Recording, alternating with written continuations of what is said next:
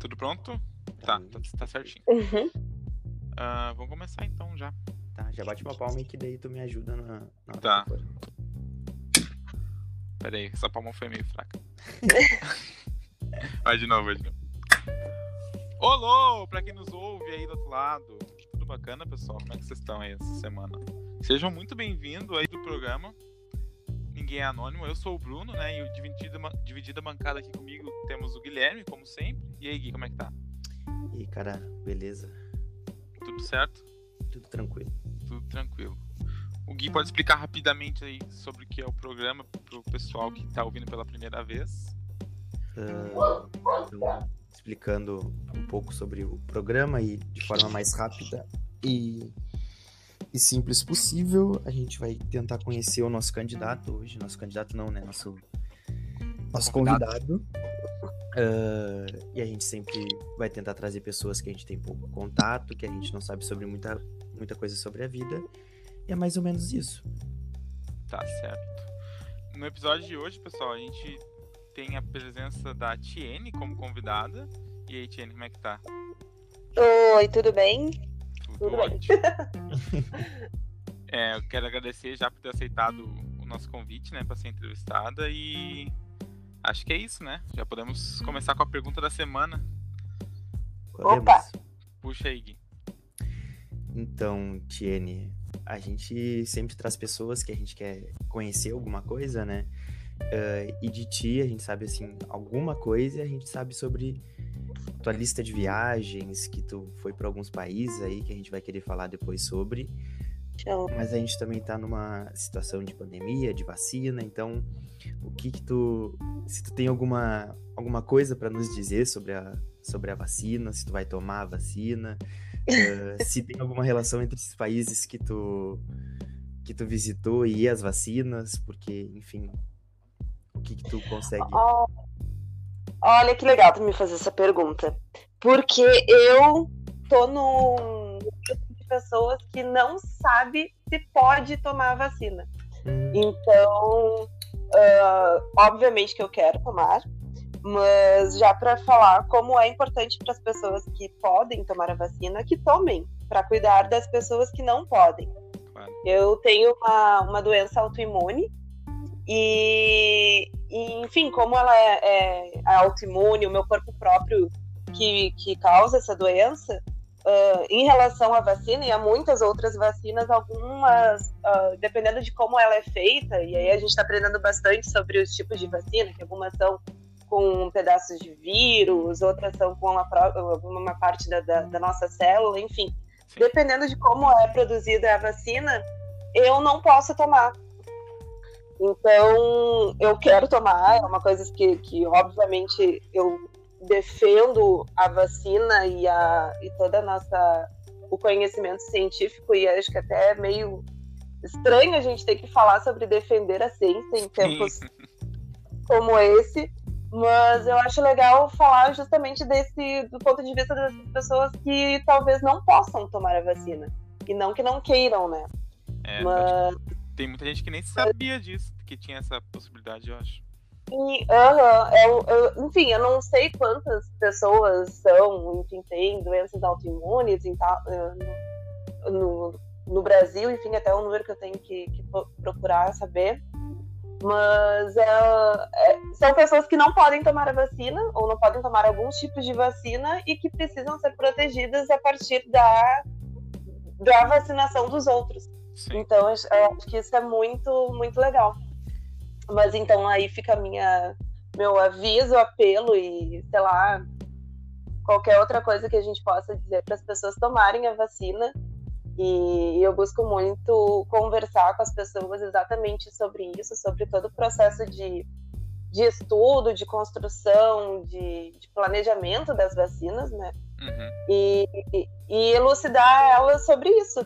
Tem gente que não pode tomar vacina e que precisa ser protegida a partir da ação das outras pessoas. Sim. Então, é, é, é isso.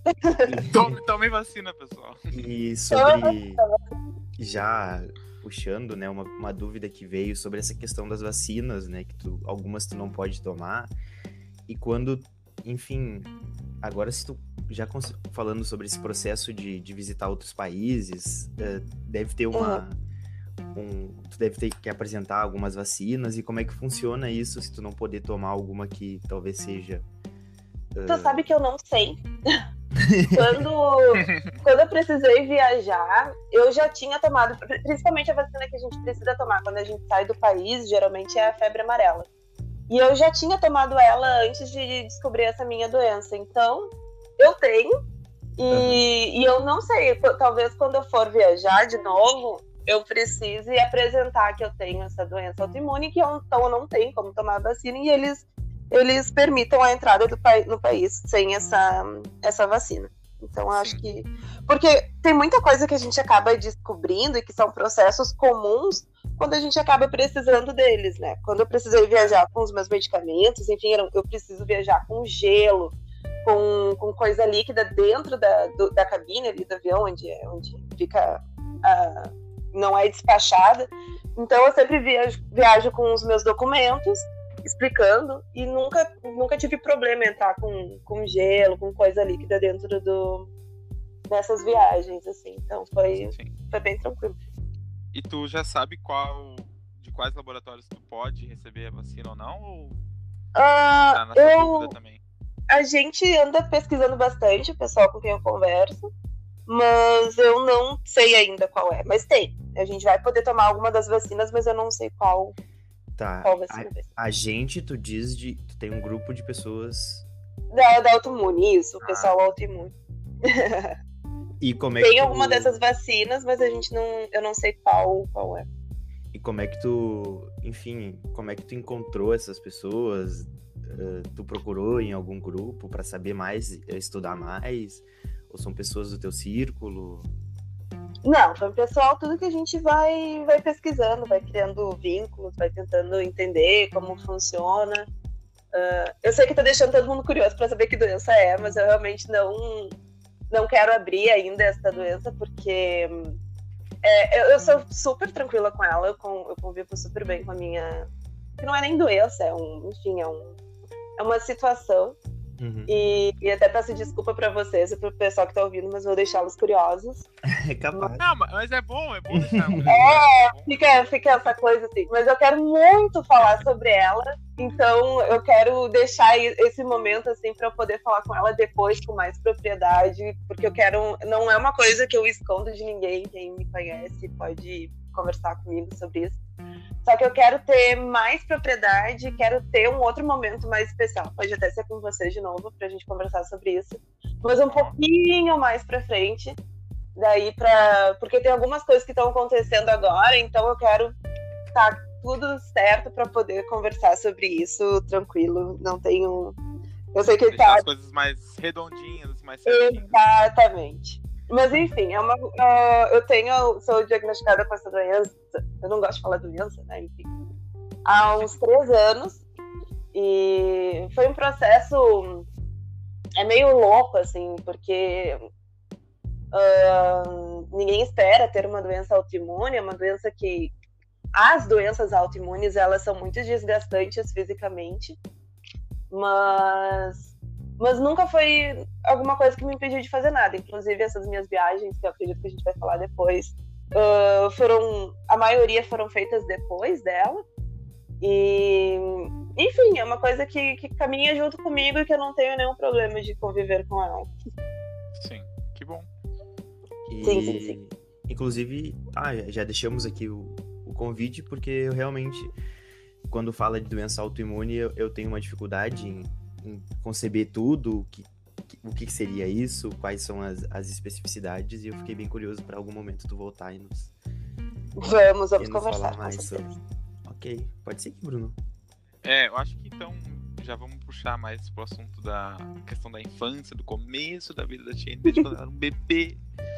Então, queria saber como é que foi assim onde tu nasceu, qual cidade, onde tu morou, foi a questão de escola também para ti quando criança?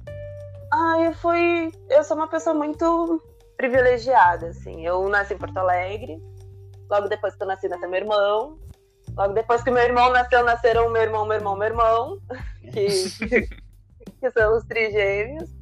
E a gente sempre se deu muito bem, assim, eu e os meus irmãos. Acho que é uma das coisas que a gente mais, sei lá, mais gosta, assim, na nossa convivência, que a gente se dá super bem, a gente se gosta muito, sabe, entre irmãos. E, e no colégio a mesma coisa. Como eu sempre convivi com bastante gente, sempre uh, foi fácil para mim fazer amizades, é, estar em, em, em, círculos de pessoas diferentes e criar novos vínculos, assim. E também, Sim. eu acho que quando eu era pequena e como a minha família ficava muito ocupada dos, dos bebês, porque tinha o Pedro, que também era bebê, e depois os trigêmeos, um, eu fiquei muito independente, assim, eu tinha que, que, que me virar, era assim. tu por tu, né? Era tinha... isso. E aí eu acabei criando muitos vínculos, assim, muitas amizades e, e também os pais das minhas amigas, principalmente, se tornaram pessoas muito importantes para mim. Então sempre foi muito muito legal. Eu sempre gostei bastante, assim, de. Pra mim, em colégio era amigos, assim, era ficar lá pra fazer besteira, conversar, rir. Mas eu também, depois, lá no ensino médio, eu gostava muito de estudar. Mas... Uma aluna aplicada, uma aluna aplicada. Eu era, sabe? Mais ou menos. Eu tentava ser. Mas, principalmente. Esforçado, esforçado. É, para as áreas de humanas, com certeza. É, é, bem mais tranquilo. Agora, as, as, as, exatas, aí realmente era muito, muito mais esforço e cola do que realmente capacidade. Mas tu estudou em escola pública, privada? Foi privada. Estudei toda a minha vida no Champagnat, hum. aqui em Porto Alegre. E... A rede Maria, que fica dentro da PUC. Não, não, imagina, dentro da, do campus da PUC. Então também tinha sempre aquela coisa assim de, sei lá, pra mim, de estudar, de querer ir pra universidade, de ver os alunos grandes, sabe? Os Sim. professores. Ai, eu adorava. Dá um segmento, né? Já tinha uma conseguia ver, né? Acho que esse é uma das coisas que a gente, algumas pessoas não conseguem imaginar, né? Em escola pública, normalmente, se é muito afastada, não tem noção de como é uma faculdade, de como funciona, sei lá, criam um, um grande, uma grande fantasia de como é a faculdade, mas acho que se tu tá ali pertinho é um pouco mais de É boa. verdade. A, pró a própria escola deve preparar de um jeito diferente os alunos, né? Uhum. Já ensinando como vai ser o ambiente de faculdade. É. É verdade. Nossa, nunca tinha parado para pensar nisso. De como, como. Porque realmente a minha visão sempre foi de estar ali dentro da universidade, assim, sabe? É um campus, é uma escola que é dentro de um campus universitário. E mesmo assim, depois que eu me formei do colégio, foi, sei lá, na verdade, depois que eu me formei na faculdade, e é uma coisa que eu tô buscando agora nos últimos cinco anos, depois que eu me graduei, que é voltar para lá e eu vi como como para mim já era um, uma coisa meio distante, um pensar em mestrado e doutorado, agora que me falando, quando para muita gente também é muito mais distante pensar numa faculdade. Nossa. Com... Tu lembra com quantos anos tu te formou no ensino médio? E quantos anos tu tem hoje? Já fala pro pessoal que tá curioso aí. Tá? Eu me formei com 17. E é, agora parei pra pensar, mas foi, foi com 17 e agora eu tenho 30 anos. E, e quando tu estava no ensino médio, assim, como é que foi pensar sobre vestibular, final da escola, o que se fazer da vida? E o que, que tu... Já tinha uma ideia boa? É. Assim, e o que que tu decidiu fazer depois, né? Porque agora tu falou que tá formada. É formada. Sim. Cara, eu sempre soube que eu queria fazer história. Sempre, sempre, sempre. E que eu queria ser professora. Isso foi é, era uma coisa assim muito muito certa para mim. Uh, depois que eu me formei, eu tentei o vestibular para história e aí não consegui. E aí, por meio de pressão da família, eu acabei entrando. E também, uma coisa que eu adoro, eu queria fazer relações internacionais. Era história e relações internacionais. E aí, depois que eu não passei no meu primeiro vestibular, e aí a família meio. Quando a gente vai para qualquer área de licenciatura, alguma coisa assim, as pessoas sempre se chocam, né? É muito triste isso, na verdade e acabei mudando para ir para administração com ênfase em comércio exterior. Mas eu fiquei um semestre lá, porque ah, não era não era o que eu queria fazer, não era o que, que eu gostava de estudar e não era a forma como eu, eu queria estudar as coisas assim. E aí acabei saindo da, da administração, daí na PUC, e fui para História na PUC. E aí lá na História eu fiz até o quinto, sexto semestre. Tá. E aí troquei também de faculdade. E aí, por uma questão muito mais profissional, de um emprego que eu já estava trabalhando lá, e acabei indo para as relações internacionais. E agora eu sou formada que, queria antes. Que é, são coisas que conversam para mim totalmente. E eu sou extremamente realizada formada em relações internacionais. E quero muito me formar em história. Mas agora história vai ficar para um, um outro momento, assim. E acabei me troquei de faculdade nesse meio tempo e acabei me formando em RI e me formei já fazem quatro anos em relações internacionais. E tanto relações internacionais quanto história são cursos que eu adoro, são coisas que eu adoro estudar, que eu gosto de pesquisar. Eu acho que quando a gente faz uma faculdade que a gente gosta de estudar muito, é muito importante a gente também pesquisar, principalmente se, se a pessoa quer seguir uma vida acadêmica. Que, que é a formação do pesquisador começa na faculdade. É muito difícil a gente conseguir fazer essa ligação enquanto a gente é estudante na faculdade, mas ela é extremamente importante. A gente entender que realmente ali é uma formação profissional se tu quer seguir na, nessa área. Porque, se não, tem muita gente que quer, enfim, se faz faculdade para ir para a área privada, para ir para fazer concurso, enfim, aí é outra forma de pensar e entender o curso que tu tá fazendo. Agora, quando tu quer fazer um, um mestrado, tu quer fazer pesquisa, é muito importante se dedicar desde o início da, da faculdade. E são coisas que a gente só se dá conta depois. Embora eu sempre soubesse que eu queria ser professora, que eu queria dar aula, que eu queria fazer pesquisa, eu não sabia como fazer. E esse é um dos projetos que eu estou pensando e desenvolvendo agora, profissionalmente, que é como explicar e como conversar com as pessoas que querem, têm a mesma ideia que eu tenho, de seguir a vida acadêmica, mas a gente não sabe como fazer. E, e como que é isso, sabe? O que, que é uma iniciação científica, como conversar com os professores, mandar e-mail, enfim. Porque, enfim, é, a gente sabe muito sobre emprego, entrevista de emprego, vai trabalhar, como se portar, enfim, vagas abertas para para qualquer coisa empresa privada, mas o mundo acadêmico ele é um mundinho tão fechado que nem quem está dentro da universidade sabe direito como como fazer o passo a passo. E na verdade não tem, sabe? Não tem uma coisa certa de como fazer. Mas quando a gente começa a pensar e ler mais sobre isso, a gente já vai criando mais, é, enfim, conhecimento e se preparando melhor para quando essas coisas essas oportunidades chegarem, né? E o. É. Quer fazer Posso... Pode, pode. Não, eu ia dizer só que eu acho que no momento que o pessoal tá, tipo, saindo pro ensino médio, tomando essa decisão, na maioria das vezes eu acho que deve passar bem despercebido esse lado de seguir uma carreira acadêmica, né? O pessoal não. Acho que falta um pouco também de. das pessoas conhecerem mais e ser mais explorado esse lado Pra ter essa opção a mais, né? Porque normalmente o pessoal começa a pensar, ah, vou fazer uma faculdade e depois eu trabalho numa empresa. É, esse é, é, a maioria das pessoas, né? Então, Sim. se tiver um. Se as pessoas tivessem mais conhecimento do lado acadêmico, ia ajudar em todos os sentidos. O pessoal ia entender melhor como fazer, e entender uhum. que tem mercado para seguir aí, então ia ajudar bastante. E Show. só complementando um pouco o que o Bruno disse, né? A gente conversei com o Bruno esses dias, a gente estava falando um pouco sobre isso, né? Sobre o TCC também, como a maioria das pessoas uh, considera um trabalho e pode ser também, né? Dependendo da formação, mas um esse medo do TCC de ser algo muito muito mais complexo do que talvez realmente seja. Claro que vai de, de de experiências, né?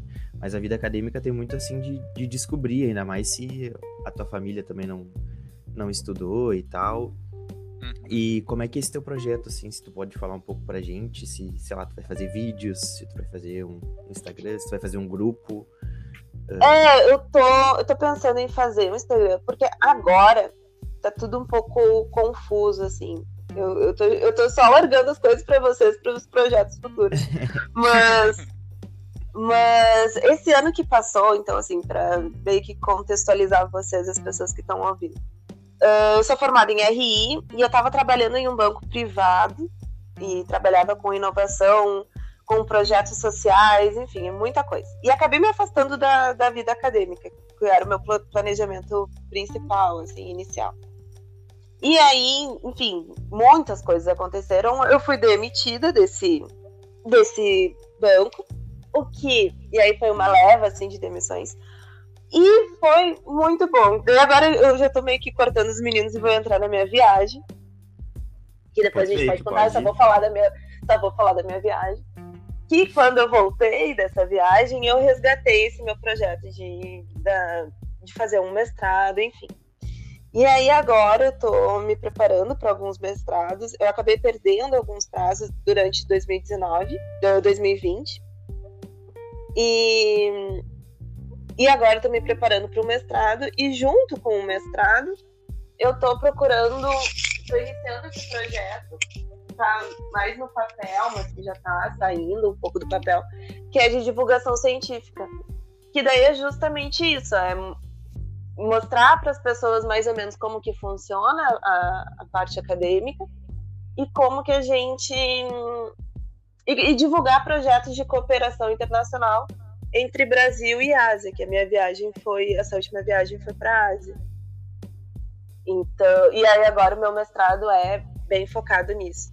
No início do ano eu participei de uma escola de formação em diplomacia científica e aí estou desenvolvendo mais ou menos os projetos nessa área assim, de cooperação uh, em ciência, tecnologia e inovação.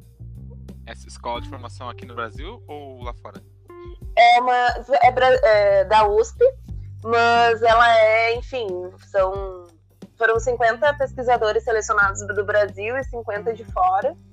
E, enfim, é uma formação brasileira, mas ela acaba se tornando internacional porque metade da, dos alunos, e enfim, não são nem alunos, né? São participantes, são, são internacionais daí, de, de várias partes do mundo. E foi muito interessante participar dessa escola, assim, foi... Foram duas semanas de aulas intensas, virtuais, né? Mas foi bem legal. Foi durante a pandemia agora? Ou foi antes foi, um pouco? Foi durante, foi em agosto se eu não me engano. Agosto. E agora a gente fazendo outra pergunta, né? Como que como que funciona? É, por exemplo, tu falou agora que uh, foi fazer esse trabalho, esse, esse estudo com, com, outros pesquisadores. Tu fala outras línguas fluentemente? Tu estudou outras línguas ou tu sempre foi mais ou menos se virando? Eu Ah, um pouco dos dois. Eu falo falava espanhol, agora o espanhol tá bem, bem mais, sei lá, trancado. Mas falo. Arrojadinho. Exatamente. Mas eu leio, eu escuto bem, vejo filmes, enfim, converso com as pessoas quando tem que conversar, mas é, é mais trancado. Quando eu, eu fui morar, eu morei um ano no Panamá, em 2014, quando eu fui fazer um, um intercâmbio acadêmico. Eu cheguei lá e não sabia falar nada de espanhol, nada, nada, nada nada, zero, zero, zero. Cheguei e aí pensei que coisa que eu fiz, porque como é que eu vou estudar aqui, o que, que eu vou fazer, não sei me comunicar, não sei falar nada. Mas depois de um mês, assim, já tava tranquilo. E aí depois foi. Aprendi. Aprendi, aprendi bem. Uh, falava super rápido. bem. Acho que foi rápido. Foi rápido, né? Um mês já tava. É, um mês, um mês eu já, já tava, tá, ok, tudo bem ter aula, porque eu cheguei um mês antes de começar as aulas para poder me organizar, enfim. E, e aí é, depois, assim, quando começaram as aulas, eu já tava bem mais tranquila de que eu ia conseguir me virar lá. E aí aprendi o espanhol. O inglês eu sempre gostei de estudar, sempre mesmo. E agora, esse ano, e também nunca tinha usado ele, assim, de verdade, até esse ano, que foi quando eu viajei para Coreia do Sul. E aí eu precisava falar inglês, porque coreana não sabia nada. E aí esse ano, sim, que eu comecei a estudar coreano, mas também não sei nada. sem falar nada de coreano, na internet coreana, só fui de curiosa mesmo, porque eu tenho intenção de voltar para lá e fazer meu mestrado lá na Coreia. E tu estudou, e daí o coreano tu tá estudando em casa ou tu tá, enfim, alguma outra plataforma? Tem um, um instituto, a Coreia do Sul ela é muito Uh, ela faz muitos projetos, o governo coreano faz muitos projetos no, em outros países, né, países amigos, uh, ah, para fomento da cultura coreana. Então, aqui no Rio Grande do Sul, a gente tem um centro que fica junto com a Unicinos, em São Leopoldo. É o Instituto Rei Sejong. Eu acho que é assim que se fala. Também não sei como é que se fala o nome do, do instituto. e eles dão aula de coreano gratuitamente.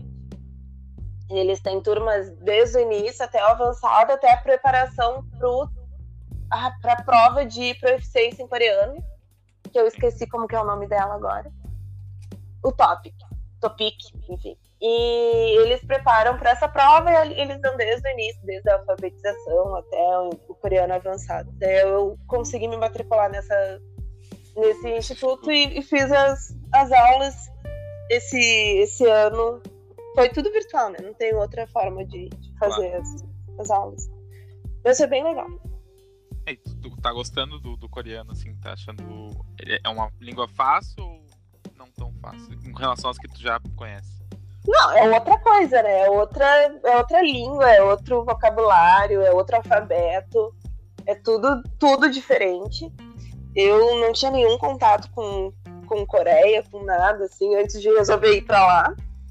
E, e tá sendo tudo novo, assim, é completamente novo, tudo, assim, para mim. Eu acho que com mais dedicação, com certeza a gente consegue aprender. Eu acho que quem gosta de aprender novas línguas, quem gosta de estudar, seja por, sei lá, por, por como eu, uma preparação para um segundo passo, simplesmente porque gosta, sempre dá.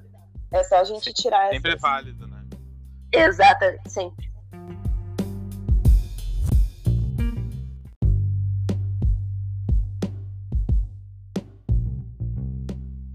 Agora falando um pouco sobre as tuas viagens, né, Tiene? Se tu conseguir uh, nos apresentar um, uma, uma listinha das, das tuas viagens, meio que do o, o, o, a cronologia delas, e, e aí a gente vai conversando um pouco sobre. Se o Panamá foi o primeiro, qual que foi o primeiro? Uh, o Panamá foi o. Ele é ainda o único lugar que eu morei depois do, do Brasil, mas eu já viajei. Também não sei são muitas viagens, mas eu já fui para Uruguai, Argentina, aqui próximo, aí Panamá, Costa Rica, uh, Alemanha e Coreia do Sul. México e Cuba. Cuba, maravilhosa Cuba. México não, não conta. México foi só aquela paradinha no aeroporto e, e foi isso. Mas. Mas pisou no México. Uh, mas pisei no México. Eu já fui. Ninguém né? pode dizer que não, tava lá. Ninguém pode dizer que não, exatamente. Mas eu quero ainda ir pro México de verdade, conhecer México, a cidade do México, enfim, todas as outras cidades de lá. Mas a primeira viagem assim que eu lembro foi uh, Buenos Aires e Bariloche, que foi, enfim, viagem essas de colégio, 15 anos, festa, bebida, ônibus, isso, assim, aquelas coisas assim, festinha no ônibus, chegando lá, só festa também, e coisas de gurizada. E, sabe, primeira vez de ver neve, também não, não tinha tanta neve, mas foi ótimo, foi lindo, foi incrível. E isso foi em 2005, gente, faz muito tempo. e, e depois, um, eu fui para o Uruguai, daí conheci Montevidéu. Quero muito conhecer Colônia, não cheguei aí para Colônia, estava nos, nos, planos de ir para Colônia, mas não deu para ir. E Punta, aí Uruguai eu fui duas vezes. Uma vez eu fui namorando e outra depois eu fui sozinha, porque eu vi uma promoção, estava muito barata e eu não pensei duas vezes, eu só comprei a passagem. Eu tinha acho que 20 anos. 19 ou 20. E aí comprei a passagem e aí tinha que ir, né? Daí eu pedi férias, pedi uma semana de férias e fui. Também não sabia falar espanhol, não sabia falar nada, só comprei a passagem e fui. Tá, E, E, essa. foi. Desculpa te cortar um pouquinho. Não, mas E essa- mas não. E essa, da vi- ah, essa viagem que tu falou, ela, ela era algum. De alguma. Esqueci o nome dos lugares que organizam? Ou tu só comprou a passagem pra ir e lá tu, tu te. Foi, foi por Agora, conta, foi essa agência, última? assim. Não, não, é, essa que tu tava falando agora é do, ah, do Uruguai. tu- Não, foi, foi, foi sozinha. Vi a passagem, comprei, e aí depois de procurar um hostel. E aí com- ah, reservei um hostel. E acho que, sei lá, um mês depois eu fui também. Uhum, Foi sozinha, assim, comprei a passagem e, e fui. Sim. E eu fui, peguei esse avião depois de uma formatura de uma amiga. E eu estava completamente bêbada no avião. E, graças a Deus que é perto, porque eu acho que se eu passasse mais 10 minutos dentro do avião, eu, eu ia pedir pra pular do avião, porque eu não aguentava mais. Eu eu tava muito bêbada, sério. Eu saí da festa e ainda saí porque a minha mãe me disse: tu tem que pegar o avião daqui duas horas. Eu, meu Deus, é verdade. Que. Tinha esquecido. E eu não né, queria ir completamente. embora, eu tinha esquecido completamente, não sabia de mais nada. Era formatura da amiga, a gente. Ah, ah, ah. E aí peguei. E também foi a última vez que eu viajei trêbada, primeira e última vez. Não recomendo, não recomendo que façam isso. Aliás, recomendo porque é legal, tem que ter história, mas uma viagem mais curta, Rio de Janeiro, Porto Alegre, vale a pena, porque daí tu tá lá no. sai do carnaval bem louco do Rio e volta pra casa. Agora um pouquinho. Vai pela experiência, agora um pouquinho mais de tempo e num país que tu não sabe falar nada, é complicado. Daí depois tinha que pegar um ônibus, era o o aeroporto da- de Montevidéu, não fica bem em Montevidéu, tem- demora mais ou menos uma hora pra chegar na cidade. Ah, e assim, ó. E eu não sabia nada, eu, não, eu não sabia meu nome, eu não sabia nada. Ai, foi, foi terrível. E ainda o ônibus parou longe do hostel, eu tive que caminhar até o hostel com uma mala gigante, já com a ressaca, e eu ainda tinha que subir lomba. Ai, foi assim, uma das coisas mais difíceis, mas, mas superei. E, e foi legal. Foi legal, mas dá pra pensar melhor. Uma viagem mais curtinha com, com ressaca, ok. Agora tanto assim é, é difícil. É mais arriscado. Mas foi assim. Foi, foi eu comprei passagem e reservei hostel e foi assim. E fui. Tá, e depois tu foi pra onde? Depois do, do Uruguai? Depois do Uruguai, eu acho que eu fui pro Panamá, que também. E aí eu- foi essas coisas assim de. Sempre quis viajar, acho que como vocês já, já perceberam, sempre gostei de, de ir, simplesmente ir. E sempre quis fazer o intercâmbio. E aí, nessa época, eu tava trabalhando na Dell, e eles têm uma parceria, uma. Não é parceria, tem uma, uma empresa também, um polo da Dell, que fica no Panamá. E lá eu acabei conhecendo muito pessoal do Panamá e tal. Mas também nunca era um país que eu imaginava ir e morar e, sei lá, fazer um intercâmbio. Todo mundo pensa em ir, sei lá, pra, pra Europa Hum, ou ir para Estados os Unidos. Estados Unidos, ou sei lá, de repente até, como o pessoal das RIs, eu acho que já, sei, já são um pouquinho mais assim de, de ir para lugares fora do, do mainstream, eles vão para, sei lá, México, Colômbia. Uhum. E África aí do Sul, assim, coisa. Isso! E aí eu, Panamá. E aí eu já tava com essa coisa assim na cabeça, tipo, Panamá, Panamá, Panamá. E aí eu pedi demissão no meu emprego. E aí eu fui. Aí eu teve um dia que eu acordei, eu acordei, eu acordei já decidida de que eu ia ir. Aí já tinha mandado uns e-mails assim para a faculdade para saber como que eu podia fazer, porque a Uniriter, que era a universidade onde estava fazendo a faculdade, tinha parceria com uma faculdade no Panamá e eu podia fazer intercâmbio. E, E aí eu- manter o estudo lá. Isso, daí eu fiz dois semestres acadêmicos lá, que contaram com uma faculdade. E aí, quando a minha mãe acordou, eu só comuniquei ela que eu ia fazer o intercâmbio, que eu tava indo e que. Mas, claro, né, com todo o apoio dela e financeiramente também ela me ajudou e tal. Mas foi assim, tipo, o momento é agora, eu tenho que ir agora. E Eu já tô E de mala vou pronta. eu já falei com todo mundo, então assim, eu só preciso que tu diga ok, vou, vou te ajudar, porque mãe, eu preciso de ti. Mas, mas eu quero ir, e aquela sensação de que precisa fazer, assim, sabe? Uhum. E aí me organizei pra fazer isso, a gente conseguiu se organizar, eu fui, mas também foi uma decisão rápida e, sei lá, acho que três, quatro meses depois eu já tava com, com tudo pronto pra ir pra, pro Panamá. E aí foi maravilhoso. Falando rapidinho aqui, porque eu acho que a gente tem pouco tempo. Não, não. Mas lá Não? Não. Ah, então vou falar.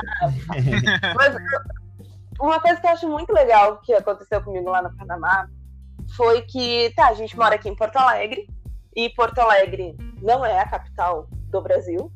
E é os órgãos, uh, uh, sei lá, os órgãos, como fazer assim, escritórios importantes ou ficam em Brasília, que é a capital, ou em São Paulo, que é a nossa maior, né, maior cidade.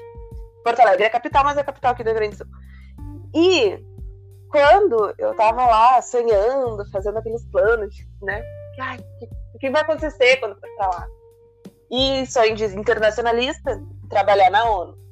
E uma das coisas que eu queria, assim, você já pensou se eu trabalhasse na ONU e tal, conseguisse alguma coisa? Isso foi um, uma das coisas que passou assim na minha cabeça. Porque daí eu ia morar na cidade do Panamá, que é a capital do, do país, né? a capital do Panamá.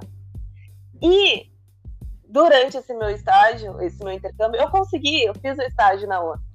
E foi uma coisa assim fantástica que foi, sei lá, até hoje é uma das coisas mais incríveis que eu, que eu fiz assim. E nesse nesse estágio foi eu fui para lugares assim com com a ONU, com o PNUD, que é o Programa das Nações Unidas para o Desenvolvimento. Era um escritório, o, o, grupo assim, o trabalho que a gente fazia, a gente atendia comunidades um, indígenas, ribeirinhas, enfim, vários tipos de comunidade. E uma das coisas mais legais que a gente fez, que eu fiz com eles, foi ir até o final da, da parte assim, de, de estrada que tem no Panamá. E logo depois não tem mais como andar de carro, floresta adentro. Aí depois só podia andar de ônibus, de, de barco, para chegar numa cidadezinha, para ir numa aldeia indígena que ficava um, assim, isolado de tudo, assim. E foi muito legal. E uma das coisas também que a gente fez, a gente eles, eles no... vivem lá isolados, muito, muito longe Isso. da, da capital, das cidades grandes do Panamá. Sim, sim, ali já é. Não, eu acho que ali não é mais floresta amazônica, mas assim, é o meio da floresta. E, e não tem mais como tu chegar de carro, tu só anda de ônibus, e ainda tem algumas. eh, algumas tribos, enfim, que tu só chega de helicóptero, assim, porque é muito Ah. difícil de fazer. Bem isolado. Mas bem isolado. E foi, ah, nossa, incrível. E também, nessa, nessa viagem, assim, com eles, ahn, ver a destruição também, porque de um lado a gente via aquela floresta, que é coisa de filme, assim, que é aquela mata incrível, verde, linda, e tu vê aqueles povos ali, né, aquelas pessoas que estão ali morando lá, e aí na estrada, a gente olhava para um lado da estrada e via aquela floresta incrível. E a gente olhava para o outro lado e a gente via, assim, aquele desmatamento, to- todos os toquinhos, assim, de, de árvore. Nossa, isso foi também uma das cenas, assim, que mais me, me marcou. assim. E ver a, o transporte de árvores, assim, o, o tronco das árvores parecia um, sei lá, não sei, um carro, assim, de tão grande, sabe? gigantes, a gente não tem noção. E o pessoal, enfim, corta e desmata e vende. E aí vê aquilo, sabe? Foi, foi, foi, foram coisas que me marcaram. Mas eu falei tudo isso para contar de que quando eu estava planejando, pensando, sonhando, o que, que ia acontecer, realmente aconteceu, sabe? Quando eu fui para uma coisa diferente, porque muita gente me perguntava por que, que tu vai para o Panamá? O que, que tu vai fazer lá? Eu disse, ah, não sei, eu vou porque eu quero ir, eu quero aprender, eu quero fazer uma história diferente, assim, sabe? Porque muita gente, quando acaba indo pra, pra, pra Europa, acaba realizando as mesmas coisas, sabe? Vai mais ou menos pela, por aquele caminho que já tá certo, sabe? Tem uma experiência parecida com o que todo mundo tem, né? Exatamente. Quando eu resolvi ir, resolvi ir pro Panamá, eu tava criando tudo novo, assim, sabe? E, e deu certo. Então, é mais. Falei tudo isso pra incentivar as pessoas a, a fazerem suas loucuras. Por mais que, não seguiu o caminho normal, assim, o caminho mais comum que todo mundo segue, tu conseguiu chegar naquilo que tu ansiava eh, conhecer, ter, experienciar um dia, né? De um jeito totalmente Uhum. diferente das outras pessoas. Bem legal. E eu ia comentar agora, enfim, porque tu falou do Panamá, eu, eu fui pesquisar aqui, olhar um pouco da, da enfim, da, da infraestrutura da cidade. Tem um prédio que é meio. Não sei explicar. Sim, a torre. A torre. Ah, esqueci o nome desse prédio, mas ele é... eu, eu morei pertinho dali até. São um prédios... Ah, eu morei num hostel também. Morei três meses num hostel. Foi bem legal. São prédios bem grandes, né? Então, se tu conseguir sei lá, dar, dar algum panorama de como é o Panamá, assim, ou como são as pessoas e trânsito, porque eu não faço ideia de, de nada como funciona lá, ou se é exatamente como é no Brasil, se tem alguma coisa que chamou a atenção. Hum. O trânsito lá é caótico. É uma das coisas mais difíceis que eu já vi, assim. Eu, quando andava de, de táxi lá, eu ficava com medo porque é buzina e as pessoas não respeitam o sinal de trânsito e tem muito carro grande, assim, tipo uh, essas caminhonetes, assim, a maioria das pessoas tem essas caminhonetes. Então, as ruas são estreitas, todo mundo tem carro grande e ninguém respeita nada. É, o trânsito é caótico. Uhum. Ele é muito parecido assim com, com o Brasil em termos de desenvolvimento, assim, de da, da, dos centros urbanos e dos centros rurais, assim. Uh, muito prédio, que nem uma Porto Alegre. Não é uma cidade muito grande, assim, não é um país grande, é um país pequeno. Mas com, com, posso comparar com Porto Alegre, com o centro, um, o centro mais industrial, com prédios grandes, tem os prédios bonitos, tem os prédios da, da, da costa, que são prédios uma parte mais rica assim da, da cidade e com os prédios mais bonitos. E depois tem o Casco Viejo que é a parte do, do centro histórico que daí é onde tem mais essa coisa assim de cultura cultura popular mais barzinhos enfim posso comparar até com uma parte assim do, do nosso da nossa cidade baixa assim sabe são os bairros mais antigos mais boêmios e e a parte mais industrial assim da, da cidade. É muito parecida com, com Porto Alegre. Um lado mais acolhedor, assim. É, e, o, e, o, pessoal de lá, assim, brasileiro tem esse nosso estereótipo, e se tu fosse criar um estereótipo não negativo, né, mas um generalizar um pouco o pessoal de lá, teria algum, alguma característica, eles são... Enfim, o que todo mundo fala, né, ah, vou para tal país, o pessoal de lá é generalizando, né, de certa forma. Se tem alguma característica que tu viu deles? Alguma coisa assim? Ou não tem? Ai, acho que não, não saberia te dizer. Assim. Eles Porque são, o Panamá. Assim, bem acolhedores, assim, ou são mais. O povo é mais na deles, assim? Eles são mais na deles, porque na cidade do Panamá tem muito estrangeiro. Ah, o, o, povo panamenho mesmo, quer dizer, pelo menos na época que eu fui, uh, tinha muito estrangeiro muito pessoal da Venezuela, muito colombiano, muito americano, principalmente, muitos franceses, muitos argentinos. Tinha muita gente, eu convivia com muita gente, assim, até mesmo na faculdade, muitos colegas de fora. Da América, mas muitos da, da América Latina mesmo. Era uma reunião mas... ali de várias pessoas. Isso. E a, a, a o, o, a população mesmo da, do Panamá acabava ficando no, na, na, parte mais rural ou em outras áreas, não onde eu acabava indo. Mas eu acho assim que é um povo super, super tranquilo, mas eles não vão te ajudar, assim, se tu é estrangeiro, tu te vira. E aí eles vão vão ficar na deles, até porque como tem muito estrangeiro, quanto e isso, infelizmente, é uma coisa muito muito real, muito estrangeiro e muito recente. E o Panamá tem, tem, essa história com os Estados Unidos, os Estados Unidos controlavam o Panamá praticamente até os anos 2000. Então, qualquer estrangeiro que vai para lá, o pessoal já não, não gosta muito. Tem assim, um pé sabe? atrás, né? Isso.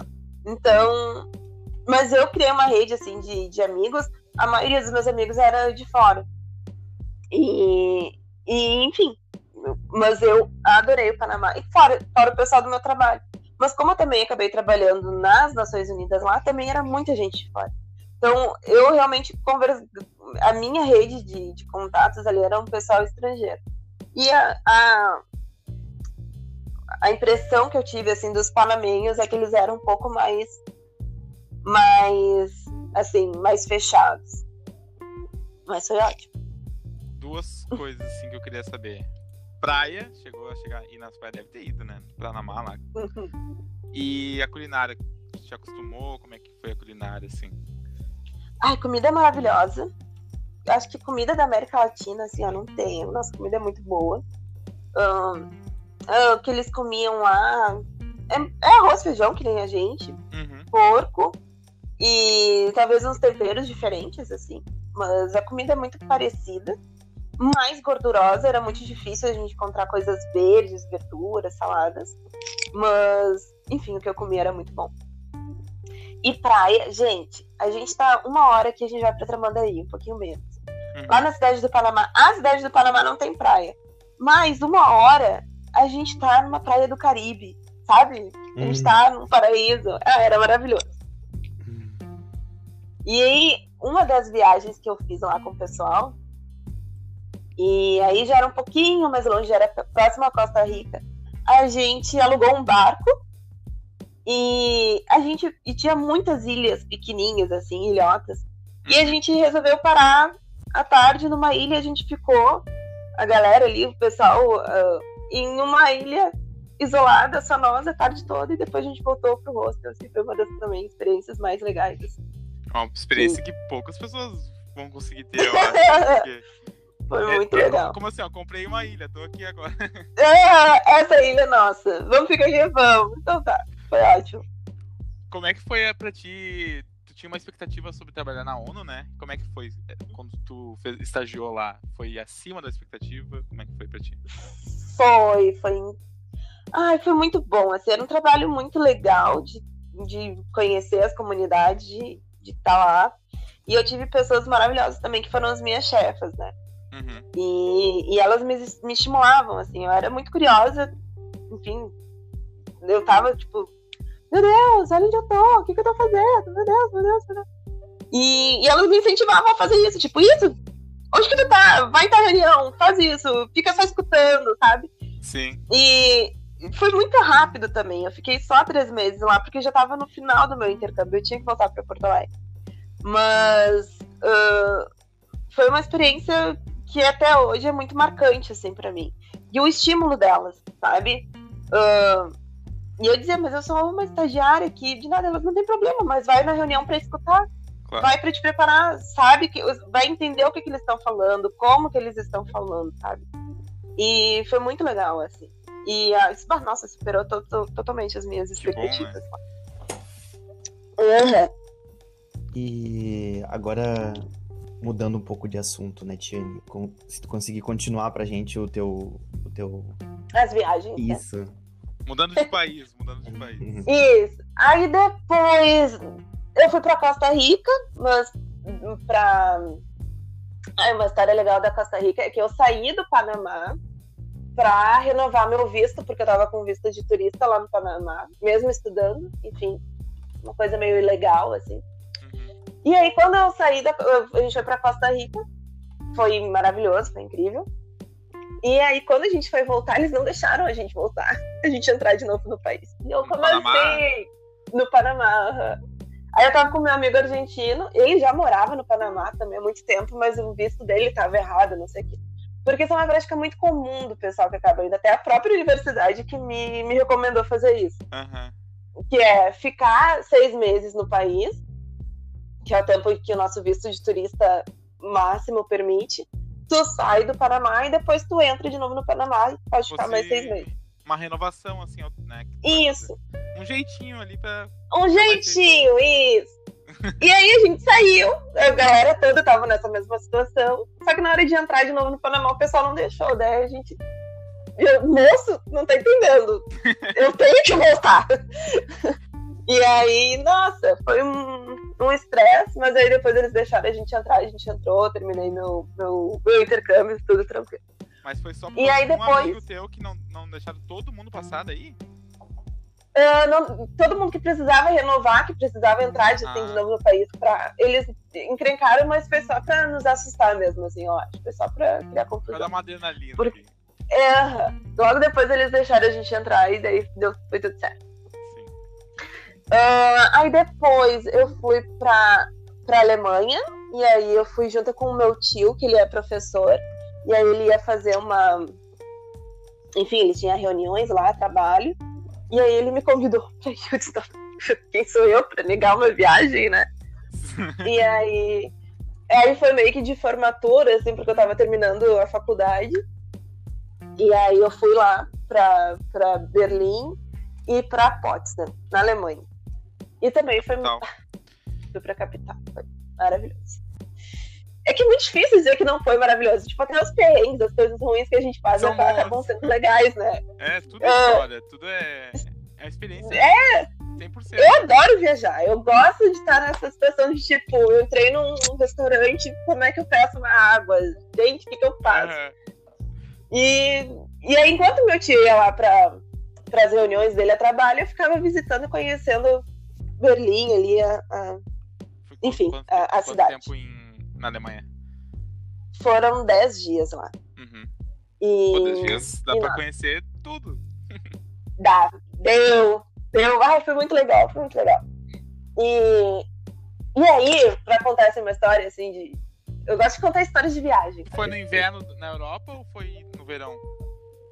Fui na. Foi verão, primavera-verão, assim. Foi bem.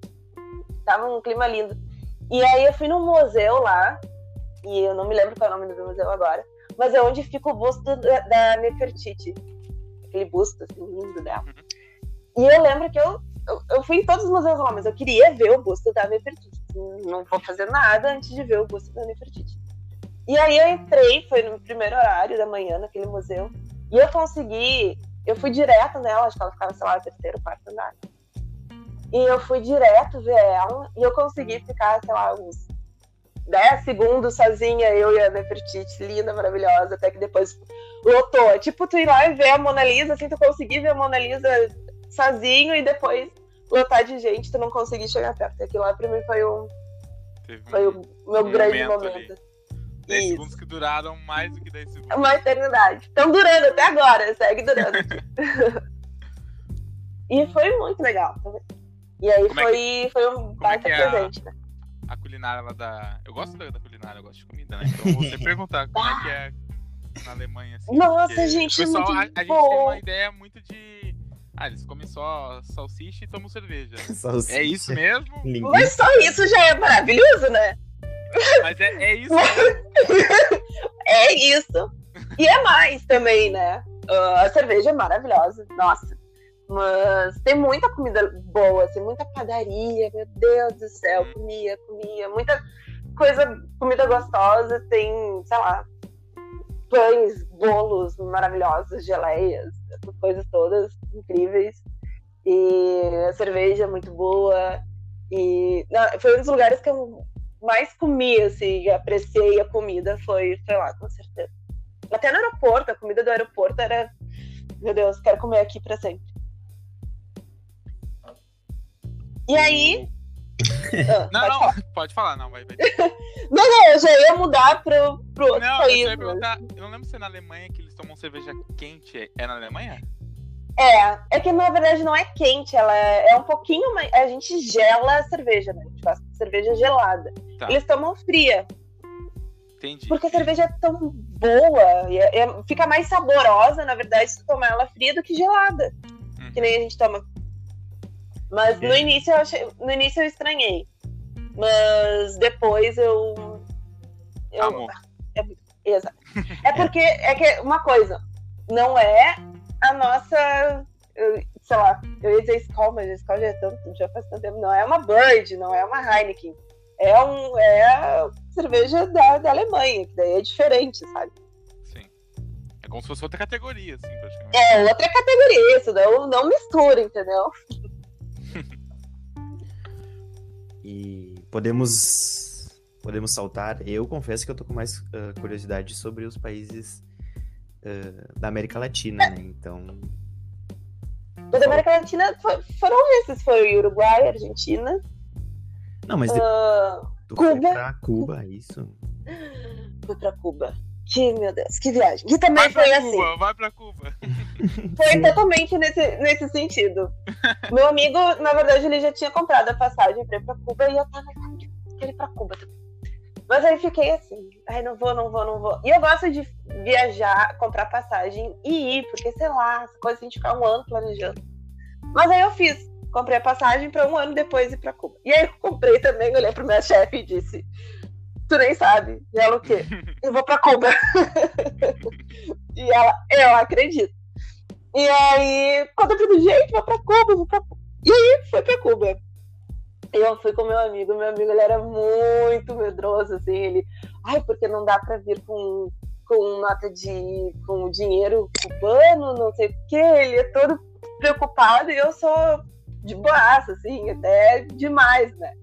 Mas Cuba foi, assim, ó, foi incrível também, foi um lugar, assim, que a gente cansou, assim. E aí foi legal também ter uma companhia para viajar, porque a maioria das minhas viagens eu tava fazendo sozinha. Fiz uhum. sozinha, né? E, e aí eu tava com esse meu amigo, daí a gente. Foi muito, foi muito legal. A gente tava. Uh, e essas conexões, a gente acaba conhecendo muita gente legal no caminho. Tu ficou aonde? Tava... Lá, lá, em Cuba? Em Havana. Havana. A gente ficou. Acho que foram 10 dias também. Agora eu não me lembro direito. Mas a gente ficou metade da viagem em Havana e metade da viagem em Varadeiro. Agora Varadeiro acho que é uma cidade do Panamá. Ai, gente. Eu preciso. Mas tudo bem. É. E aí.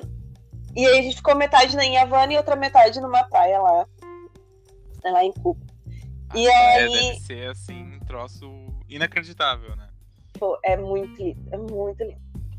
Só que eu já tava muito cansada. Então a gente. E a gente fez uma coisa muito legal, assim, de viagem. A gente pegou os cinco primeiros, di primeiros dias para fazer turistão mesmo, fazer turismo, ir em museu, caminhar, fazer compras, conhecer bastante, ir em fazer restaurante. Fazer a carteirinha do, do, turista básico, assim. É, faz, e, e, e quero ir em lugar turístico, quero ir em tal lugar. Não, tipo, geralmente eu não gosto de fazer isso, mas em Cuba tem que ir.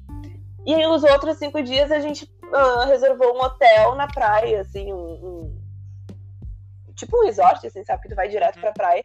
E a gente ficou só descansando. E aí foi só que a gente fez. E quando a gente voltou também de novo pra Havana pra ir embora, a gente já tava muito cansado também, porque foi muito desgastante a viagem. Mas valeu muito a pena. Gente, maravilhoso. Pra, Também pra comemos tu, super bem. Tu saiu do Brasil pra Cuba direto? Aí a gente sai daqui pra México. México faz a. A escala. A, a escala. E depois pega um outro avião pra ir pra Cuba. Dá quantas horas isso? Ai, não sei. não sei. Acho que dá umas sete. E aí depois mais umas três horas, não sei. Ah, rapidinho.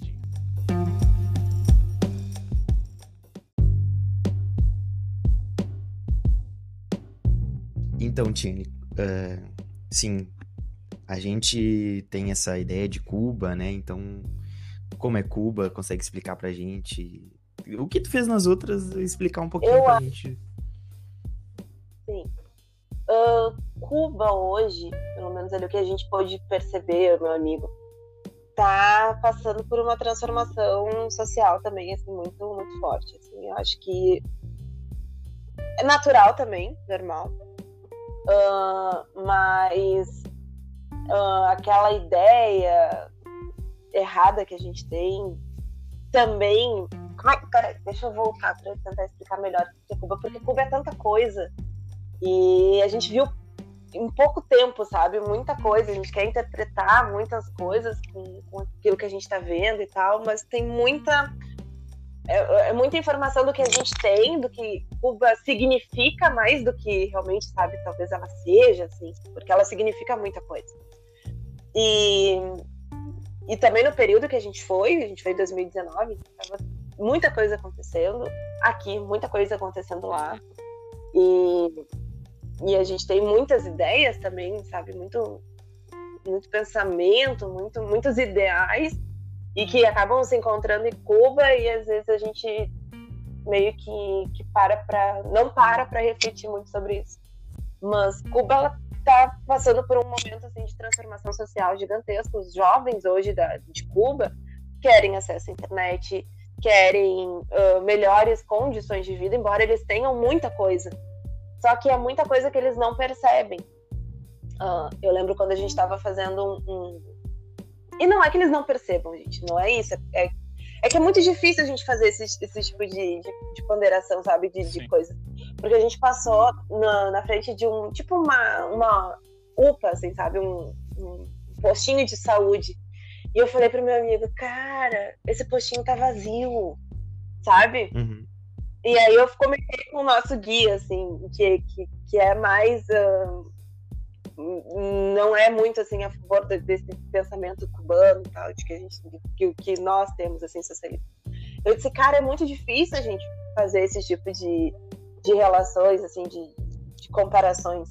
Porque, cara, o mínimo que a nossa população busca, vocês têm, sabe? Todo mundo tem educação, todo mundo tem saúde, o que é. Mas para eles falta muita coisa também, Sim. sabe? Então é muito difícil a gente fazer isso e, e, e, estar fora de lá. E a gente ficou cinco dias só, sabe? Então é um lugar que só tu indo lá, e eu, eu realmente acho que para mim é muito difícil falar sobre isso, assim, porque eu meio que fiquei pensando, cara, coisa louca, sabe? Porque tem muita coisa que é um governo fechado. E a gente não para pra pensar sobre isso, sabe? Sobre eleições de verdade, reais. A gente já tá sofrendo com a nossa aqui, que é um país democrático, aberto, né? Enfim. Um, ter opções na vida, assim, sabe? Ter, uh, enfim, coisas mais Uh, que, que, que, lá, por ser um país pequeno, fechado, não tem, embora tenha, sabe? Mas é, aquela, é aquele sempre anseio por mais, tá. sabe? E é uma população, os jovens lá querem mais. A internet lá não é toda casa que tem, sabe? Se tu quer. A gente também, a gente, pra, no, no hostel que a gente tava, a gente tinha que pedir permissão para usar a internet. Pedir permissão não, pedir para usar a internet, eles nos davam assim, liberavam lá um período ou a gente tinha que ir até a pracinha, que lá a pracinha tinha sinal liberado, sabe? Então, assim, tem alguns controles que a gente tem que questionar e também trazer mais informações também. Tipo, olha, gente, porra, educação, sabe? Meu país sofre tanto com isso. Mas aí também eles vão. É, é tudo construção, sabe? É, é um. E, e eu anseio por mais, por desenvolver, por mais projetos, por mais coisas que todos todos, todos vão, vão, vão, vão ter, sabe? Mas é um lugar que também, assim, tá mudando bastante, sabe?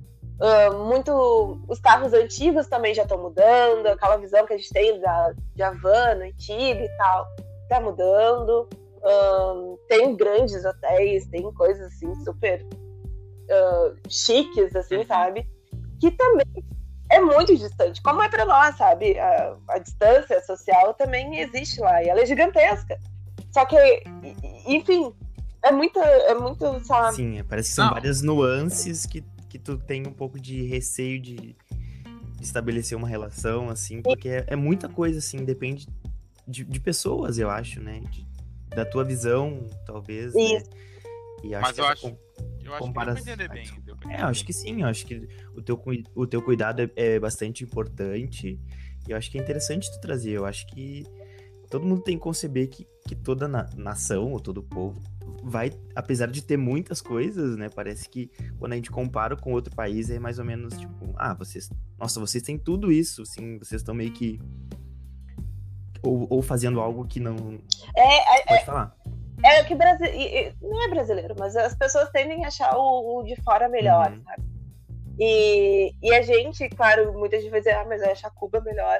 Mas uh, o pessoal que compartilha algum pensamento mais socialista vai entender que algumas das ações são melhores. E de fato são. Só que daí a gente também tem que ponderar muitas coisas, sabe? E, e até que ponto tudo isso lá vale a pena, até que não vale.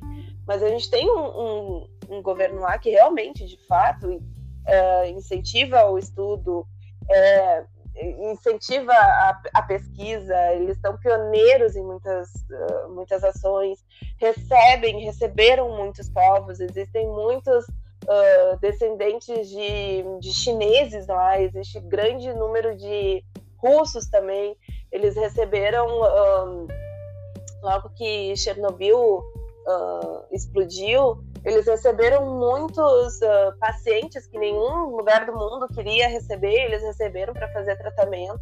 Eles fecharam um, um, como é que se diz? Um um condomínio de casas assim de, de fechado de pessoas um pouco mais ricas também não era nada fora assim do, do padrão mas era um pouquinho mais de classe média.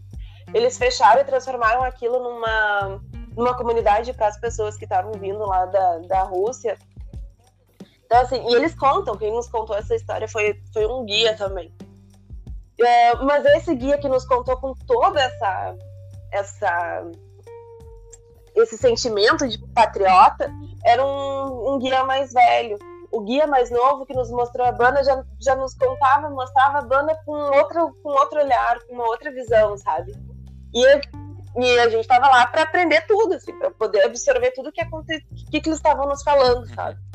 Então, poder tentar trazer essa mensagem de que sim, tem muita coisa, o povo uh, cubano tem muito orgulho, ao mesmo tempo que agora eles estão no momento que eles estão questionando muitas coisas do seu atual governo também. E, Mas faz parte do processo. Enfim, cabe a gente observar. Exatamente. Cabe a gente observar e, e entender como que funcionam esses processos. E respeitar também. E estudar, estudar sabe? Conhecer. Exatamente. Depois. Isso. Mas foi muito legal. Uh, encerrando Cuba, assim, qual é o próximo destino? Depois de Cuba foi a Coreia do Sul. Coreia do Sul. Que também foi, assim, decidi. Eu tinha sido demitida daquele emprego que eu falei pra vocês, do banco.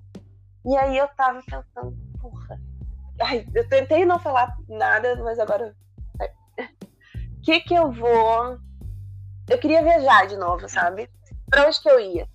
Como eu falei pra vocês antes que eu tinha que. Eu viajo com os meus medicamentos eu queria ir pra Índia, eu queria fazer um mochilão, Tailândia, não sei o quê, queria fazer uma coisa meio Vietnã, Camboja. Só que como eu viajo com os meus medicamentos, eu realmente fiquei muito apreensiva, assim, de, de fazer essa viagem. É porque foi depois dessa, dessa de mudança, tanto né? tempo. Isso. E aí, eu tava pensando, tá, mas eu queria ir pra um lugar asiático, assim. Isso era, de fato, uma coisa que eu queria. Daí eu pensei pra China, mas China tem toda aquela coisa com visto Japão, a mesma coisa. E aí, nem tinha me passado pela cabeça pra Coreia do Sul. Não. Mas aí eu tava assistindo uma série no Netflix. Eu, eu tava com o dinheiro da, da rescisão do, do, do contrato do banco, o seguro começou a juntar as coisas. Sim, porque eu, eu, eu pensei, cara, eu vou guardar esse dinheiro, eu vou gastar ele com qualquer coisa. E agora tá na hora de eu viajar, porque sou solteira, não tenho filhos, acabei de ser demitida, tô no momento de transição, de, de, de, de pensar, enfim. Quero fazer um. Né, tipo um retiro, assim mesmo, sabe? Vou pegar esse dinheiro, vou ficar três meses fora, que é o tempo que o visto permitia, e vou fazer as coisas acontecerem. Se eu. Se, vou abrir as portas, sabe? Vou ver o que, que acontece. Se eu conseguir ficar lá em tal lugar, eu fico. Mas assim, sem planejamento nenhum também. Eu sou uma pessoa muito que planeja muitas coisas. Foi pra Seul? Fui. Ai, não, na verdade não. Eu fui também, mas aí eu assisti uma série na Netflix, que se tu me perguntar agora, eu nem vou saber qual é. E eu pensei, por que, que eu não vou pra Coreia? Aí fui lá, abri, a primeira coisa que eu pesquisei foi visto pra Coreia. O brasileiro não precisa de visto. Eu disse, tá, então é pra lá Nossa, que eu vou. perfeito. A gente pode. Aham, uhum, e foi assim, daí decidi ir pra Coreia. E aí a gente pode, pode ficar até três meses na Coreia sem visto. E aí eu pensei, tá, agora que eu já sei meu destino, já sei que eu não preciso de visto, o um, que, que eu vou fazer lá, né? Aí eu achei um site de é, Hostel World. Ah, não me lembro também o nome, mas a gente pode deixar depois divulgado junto. E alguma coisinha de vocês. Worldpackers. Worldpackers. Que é um site que junta uh, as duas pontas da, da, da, sei lá, da equação, sei lá. O pessoal mochileiro e o pessoal que precisa de pessoas para trabalharem voluntariamente nos seus lugares em troca de acomodação e comida. Hum, eu já ouvi falar sobre isso. E aí... Agora, agora eu, já, eu já conheço, já conheço. E aí, fechou todas. E aí eu me apliquei, fiz lá meu perfil na, na página. Tem que pagar 100 dólares, 20, 50 dólares, uma coisa assim, pra estar tá disponível, assim, né, teu perfil na, na coisa, para os outros, pro pessoal ver, analisar. E aí eu fiz isso. E aí eu fiz meu perfil, daí selecionei Busan, que é a segunda maior cidade de, da Coreia, e Seul. No mesmo dia. Fez isso no Brasil. Já foi ainda. aprovado. Fiz isso no Brasil. Aí ainda não tinha comprado a passagem, porque eu tava esperando o pessoal me responder quando que eu podia começar a trabalhar no hostel, né? Pra comprar minha passagem. E aí no mesmo dia que eu montei meu currículo, que eu fiz, tipo, é tipo uma aplicação pra vaga, eles já me mandaram a resposta. E aí, sei lá, dois meses depois eu embarquei pra ficar três meses na Coreia do Sul, não sabendo falar online, nada. E aí fui. E foi também incrível. E aí cheguei lá, daí trabalhei num hostel. Uh, a gente fazia é, coisa de, de, de camareira, assim, sabe? Arrumar os quartos, limpar os banheiros. Mas aí a gente tinha acomodação e alimentação gratuita. E aí eu fiquei assim um mês e meio em Busan. E aí conheci pessoas fantásticas, as, as meninas que trabalhavam comigo lá também. Porque também é só o pessoal que vai turistar, assim, sabe? Que vai para ter uma oportunidade de conseguir viajar e das coisas serem mais, mais baratas. E aí depois eu fui para Seul, onde eu comecei também num, num outro hostel assim, e depois acabei saindo e fiquei as últimas semanas daí num, como hóspede mesmo, assim, num, num hostel. Mas, e nossa... lá dentro de Busan pra Seul foi de... Tem, tem, tem trem bala lá, eu acho, não tem? Tem. Eu fui de trem e voltei de ônibus. Pra... Eu adoro andar de ônibus, assim. Põe meus fonezinhos, gosto de ver paisagem. Acho que a gente. Sei lá, é uma das coisas que eu gosto de fazer quando. quando... Principalmente quando estou viajando, assim, é. E, e, claro, né? Quando não é, sei lá, um dia viajando. E aí. E aí voltei de ônibus também, foi bem legal. E. Ai, só... Mas assim, eu lembro, uma coisa legal de contar. Eu já tinha ido para Alemanha, né? E aí o meu voo, ele ia da, Ale... do Brasil para Alemanha, da Alemanha para China e da China para Coreia. E eu lembro aquela sensação de estar na Alemanha e estar embarcando para China. E aquela coisa de tipo, eu nunca fui tão longe sozinha. E, e eu tô indo pra China. Sabe aquela coisa assim, o que que eu tô fazendo? E não tinha como voltar atrás. Tipo, vai, vai, vai. E eu né? tá segurando. Ah, tipo, eu tô com meu malinho, eu tá, tenho que ir, eu tô indo, tá acontecendo, eu tô indo. É real, tá acontecendo, tá acontecendo isso, eu tô indo. Sabe aquela coisa assim, meio. E a mesma coisa quando, quando a gente pousou na Coreia, que eu disse, meu Deus, eu cheguei. E agora? O que, que eu tenho que fazer?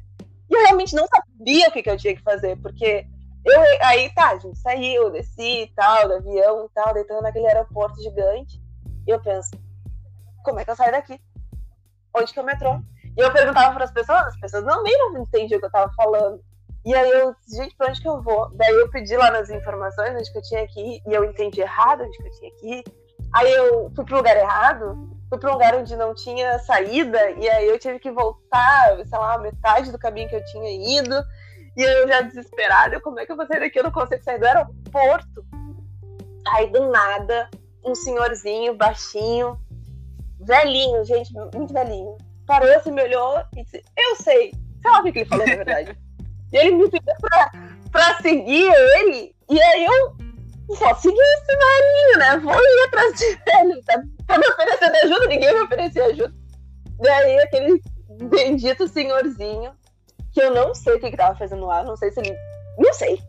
Ele me levou até o lugar onde eu tinha que fazer meu cartão de metrô, me levou até o metrô, me botou dentro do metrô. E aí eu saí daí no lugar certinho, daí consegui pro meu rosto e tal. Mas acho que eu fiquei mais tempo tentando entender onde que era a saída do, do aeroporto do que chegar na Coreia do Sul, de verdade. Foi. Não fosse o senhorzinho tava até lá agora. Assim. Gente, é assim, e eu perguntava para as pessoas, eu, sabe, eles com receio de falar comigo, receio de falar inglês. Mas eles falam inglês. Eles, um, eles, têm costume de falar inglês lá ou, ou não? Não. É é que nem nós. Pode Ah, ser que tenha assim, gente que eu- saiba, mas não é todo mundo. Pode ser, aham, exatamente. Mas quem tem, fala, sabe? Quem sabe falar, fala e acaba ajudando o pessoal. Mas é, é, eu senti assim que as pessoas são muito é, receosas também de falar inglês. Que nem a gente é. Eu sei como é, porque. Mas, mas foi muito legal. E a Coreia foi o lugar assim que que meio que me despertou, assim. Eu fui para tentar fazer um retiro, acabei vivendo só em bar, em festas, e coisas assim. Que ano que foi? que foi? Foi. Foi 2019, Ah, eu voltei final. Foi. É, eu. E aí voltei final de... Voltou no final de 2019. e logo depois veio a pandemia. Sim. E aí agora estamos, estamos Eu aqui. acho que, a, que a, assim, a Ásia é, o- é um lugar bem diferente, assim, né? E acho que atualmente a Coreia do Sul é, é, é o rosto da Ásia, assim, né? Pra, pra turismo, assim. O pessoal, eles são bem avançados, né? Eles estão fazendo um trabalho gigantesco, assim, muito esforço estatal mesmo e privado para para levar o pessoal para lá, sabe? O, pró- o próprio fato de, de não ter visto já é um fator que eu fui impactada diretamente sobre isso, sabe? Por isso, não ter visto já facilita muito a viagem para brasileiros, assim, talvez alguns outros países eles até tenham algum tipo de restrição, mas a Coreia ela vem fazendo isso, principalmente acho que desde desde desde a década de 90, mas acho que agora em 2000 eles, eles deram um boom assim, culturalmente e e aí o país está se, se organizando também para receber os turistas. Porque é um país que também não conhece muita gente de fora, assim, sabe? Os estrangeiros também não são ahn, bem-vindos. São bem-vindos, mas não são pessoas assim com. É um país que gosta de estar mais fechado. Acho que essa questão do turismo é, um muito país que- recente para pro povo lá também, né? E, aham, e, e a imigração também, porque, claro, quando eu fui para a Coreia, eu não sabia nada da Coreia. Agora até eu já estou estudando mais, eu quero voltar para lá, enfim. E aí tu com- começa a estudar a Coreia com ah, um país que é- foi sucessivamente invadido, ah, foi uma colônia japonesa até o início de, de- do século passado, século XIX.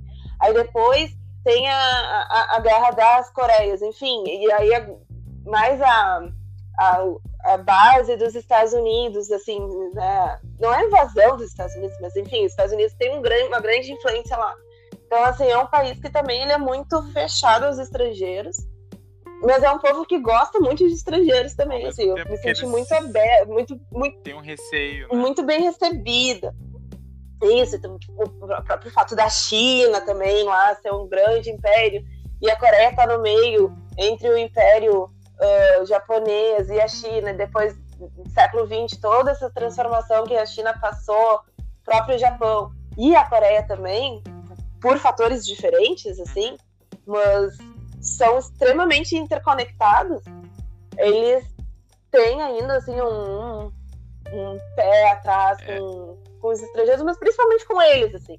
Quando eu digo que eu era brasileira, dizer que era brasileira, todo mundo gostava, Acho que Brasil, brasileiro tem. A gente construiu isso. Não sei quanto tempo mais a nossa imagem vai ficar assim. Mas eles gostam de conhecer mais sobre o Brasil. Tá, brasileira? O que, que tu faz, sabe? Como assim? Como é que tu veio parar aqui? E isso em, em- nos lugares assim onde eu conheci. A mesma coisa. ahn, Ai, agora eu me perdi no que eu estava falando, gente. Me perdi mesmo. Sobre os brasileiros, O que, que eu tava falando? sobre. Sobre brasileiro. Ah, não, que eu ia falar. Que eu sempre fui também muito bem recebida, assim. eu- Eles foram muito atenciosos comigo, assim. Os meus amigos, o pessoal com quem consegui fazer Tá amizade. disposto a ajudar. Mas também é muito difícil conseguir fazer amizade lá. Mas depois que tu faz, é, tu já tá em casa, assim. tá? Mas eu lembro, assim, das meninas que conviviam comigo, até meninas que falavam melhor coreano, aliás, que falavam coreano. ahn, eu consegui, não sei porquê, mas eu consegui ter mais, mais amizades com o pessoal, consegui me estabelecer, assim, criar vínculos mais rápido, talvez mais fácil que elas, e até que tá- até falavam a língua.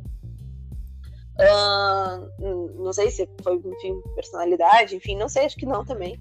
Mas é muito. Isso só para ilustrar que é difícil fazer contatos, assim.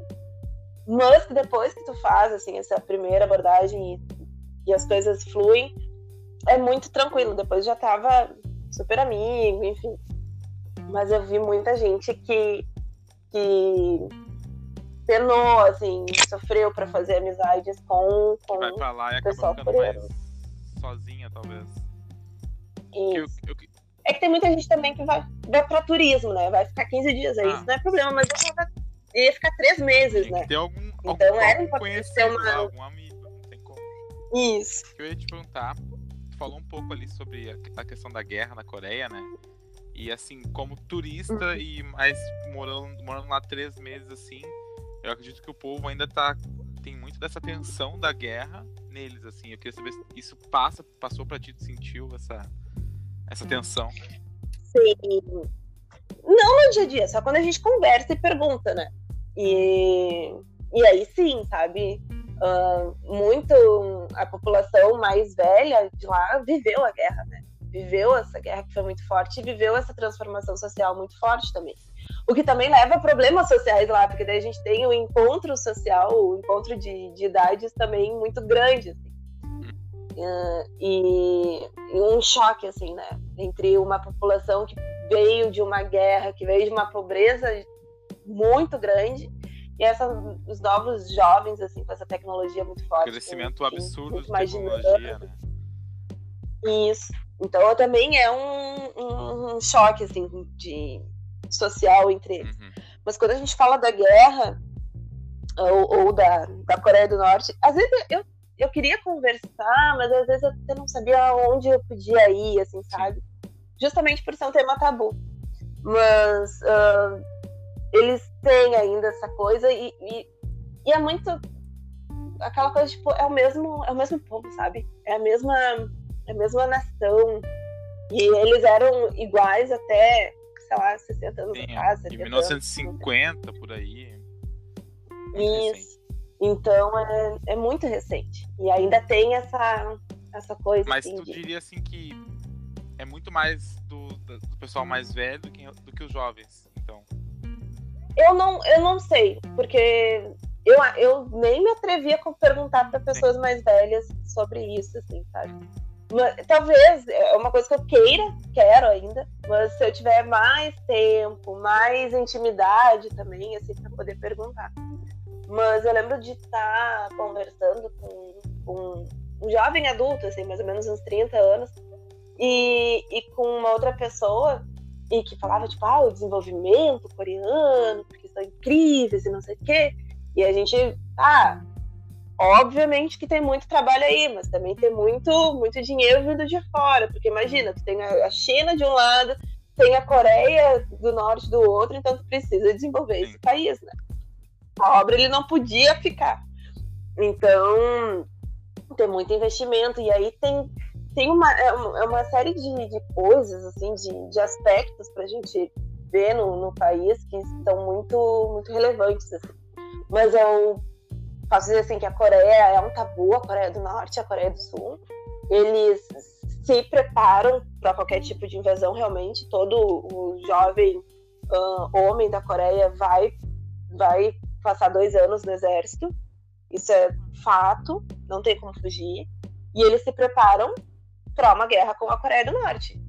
É, é um país que, na verdade, esses países ainda estão em guerra. É eles só não estão guerreando. Exatamente.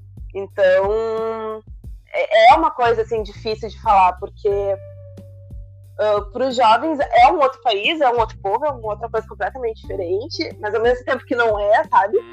E pro pessoal mais velho ainda é aquele sentimento é uma ferida muito aberta. De... Perderam muitas pessoas, provavelmente, né? Uhum. É, e a gente do Brasil então... aqui não tem então tanto contato com guerra mesmo, né? Nós brasileiros. Então, e, e, outra coisa, assim, também, eu quando fui para lá, óbvio que eu sabia de todas essas. Uh, esse contexto da Coreia do Sul e Coreia do Norte, mas eu não tinha uh, tanto conhecimento até para saber que perguntas fazer, sabe? Porque até para pra te fazer perguntas, tu tem que ter um mínimo. Pra poder respeitar de... o, o, a pergunta, né? É. Ah, sim, claro. Exatamente. E aí. E eu, como eu fui também muito rápido, assim, tipo, o que eu sabia da Coreia, eu acho que é o que mais ou menos todo mundo sabe, assim. É uma coisa muito por cima, e eu tive pouco tempo de, de estudar sobre, sabe? Sim. Uh, mas. E aí agora. Mas foi. foi uma baita experiência. As perguntas foram feitas, mas agora que eu tô entendendo e pensando nas respostas assim que eu recebi. E também tem um, tô cheio de perguntas de novo pra, pra fazer. tem que voltar lá só pra perguntar.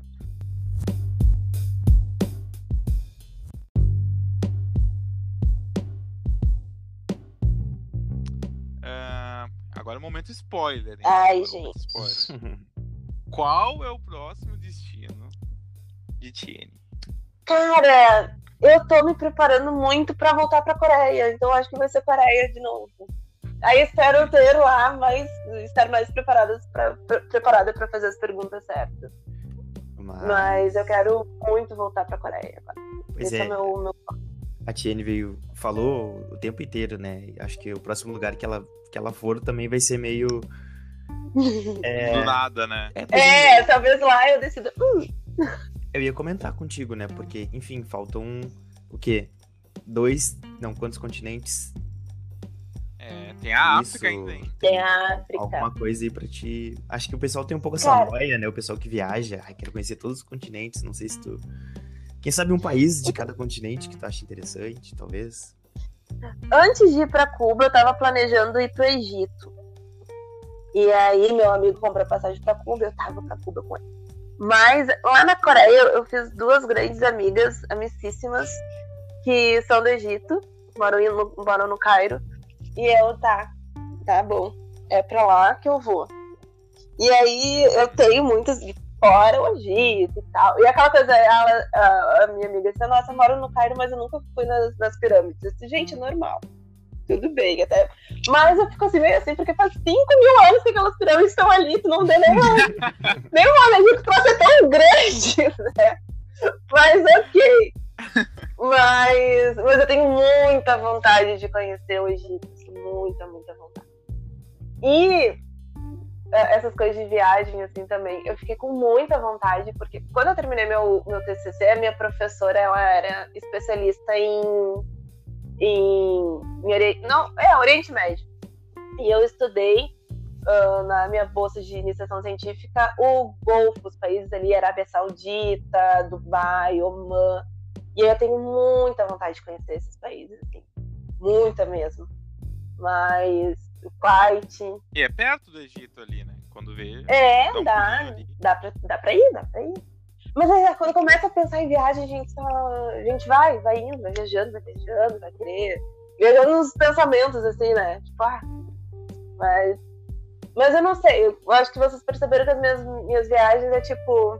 Ah, pra onde que eu vou? O que, que eu vou fazer? E eu vejo as passagens, a que tá mais barata, na real, é a que eu vou. Então. É meio livre, assim. Mas o meu, meu objetivo agora é me organizar para voltar para a Coreia. E, e aí quero ficar mais tempo lá. A Coreia foi realmente um lugar onde, onde sei lá, quero, quero explorar mais, conhecer mais coisas já. Sim. pode ir, pode ir. ah, tá, tá.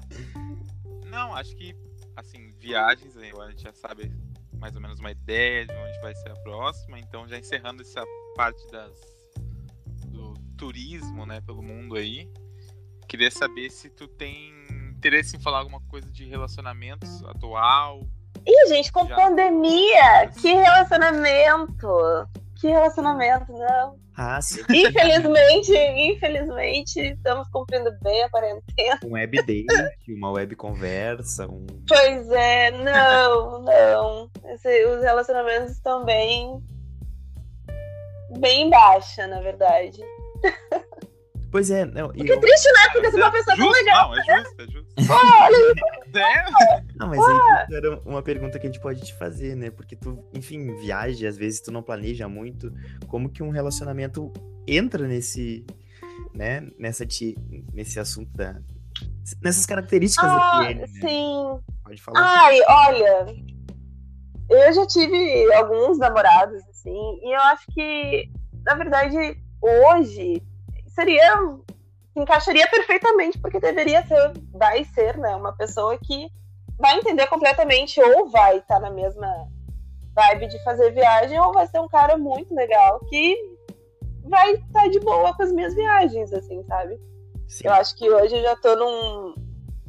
Não é eu, assim, mas enfim, as pessoas já conseguem falar muito melhor sobre relacionamentos e sobre respeito e limites e, e parceria dentro de um relacionamento, que é aquela coisa uh, fantasiosa sobre, sei lá, a fantasia de um amor.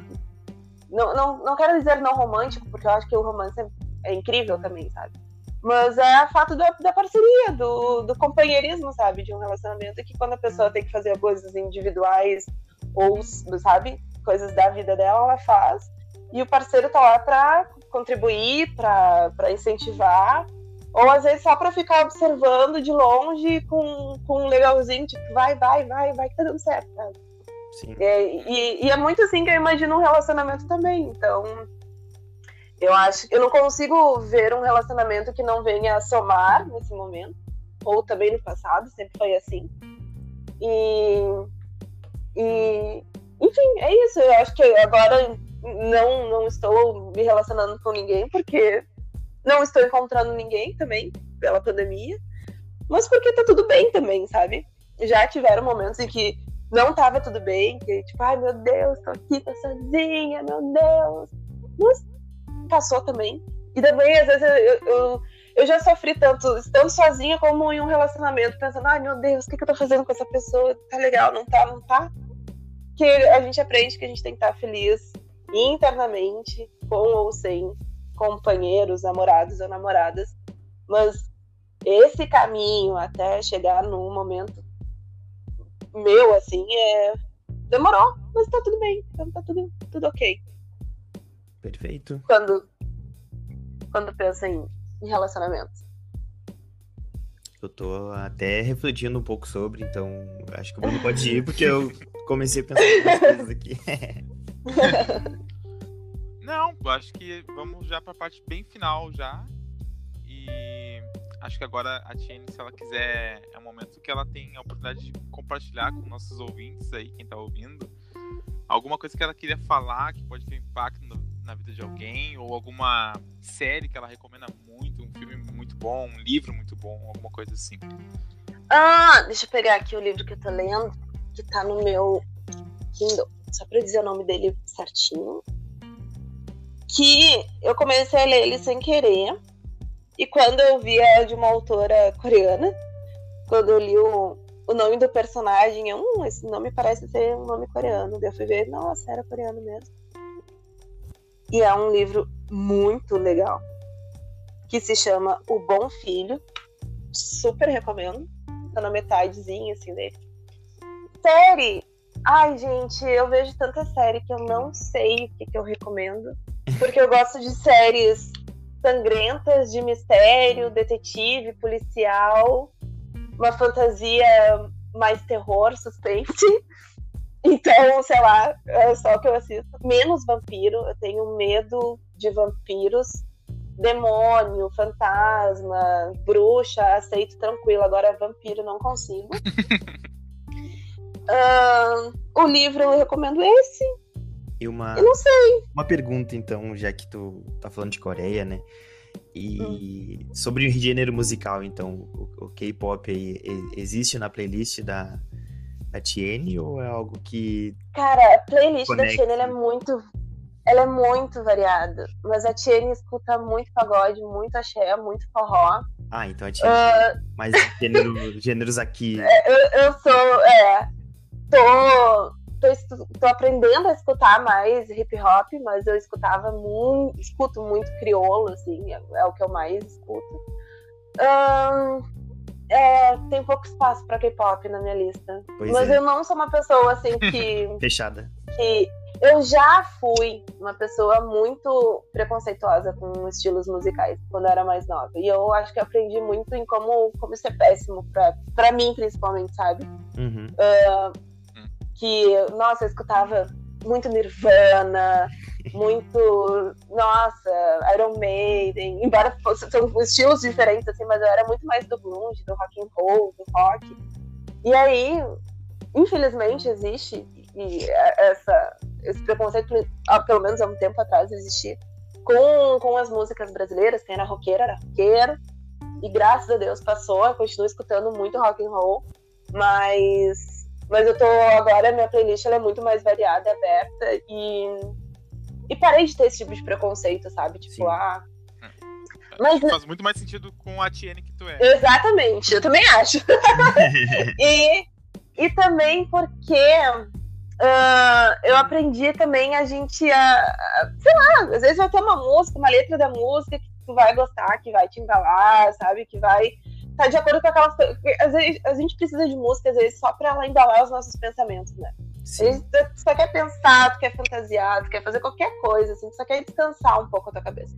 E aí a música vai ser pra qualquer momento, assim, Sim. sabe? É, eu acho então... que é um então Desculpa, te cortei. Não, é, não, eu ia falar não, que é um, um, protesto, um pro, protesto. É um processo comum, né? Eu acho que alguns é. anos atrás, atrás, atrás, pessoal já tinha um pouco disso de definição. Eu acho que agora tá, tá mudando bastante.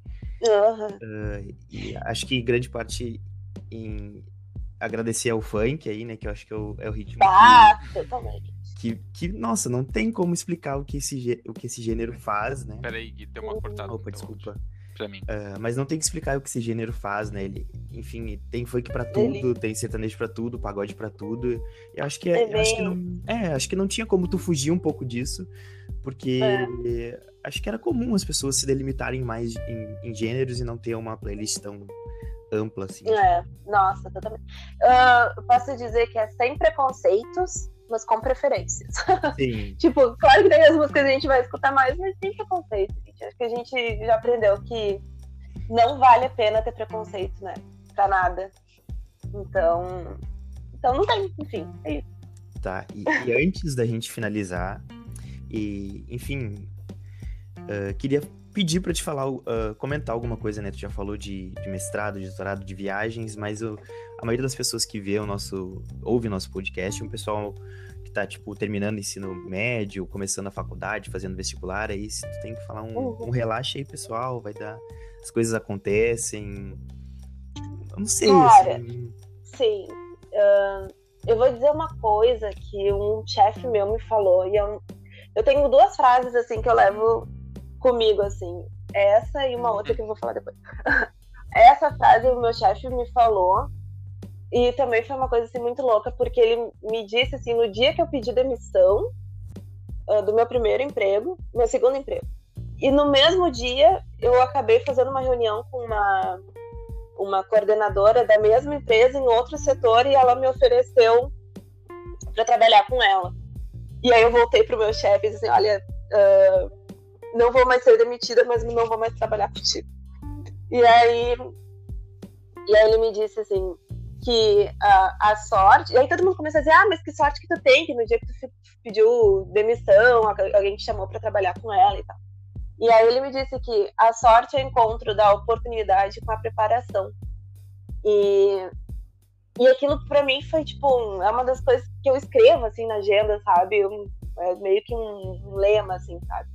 Que a gente pensa que muita gente tem muita sorte. Eu acho que existem pessoas que têm realmente muita sorte. Mas tem muita coisa que a gente vê que acontece na vida das pessoas e a gente não vê o esforço que está por trás disso, sabe? Então, uh, e o esforço ele vem nas mais variadas formas. Pode ser o estudo para uma prova, pode ser o simples fato de simplesmente se levantar e ir para o colégio todos os dias, pode ser o fato de tu conseguir simplesmente sair da tua cama, fazer as atividades que tu precisa fazer. Pode ser o fato de tu fazer planos, sabe? A, o, a preparação que a gente tem é a forma como a gente vai viver a nossa vida naquele dia. E aí as coisas vão acontecendo. Uh, talvez elas não aconteçam da forma que a gente quer, talvez alguma coisa vai acontecer de, de, uma, de um jeito diferente, ou talvez não aconteça, mas venha outra coisa e mude, mas o que, que é importante? Que tu tenha a preparação.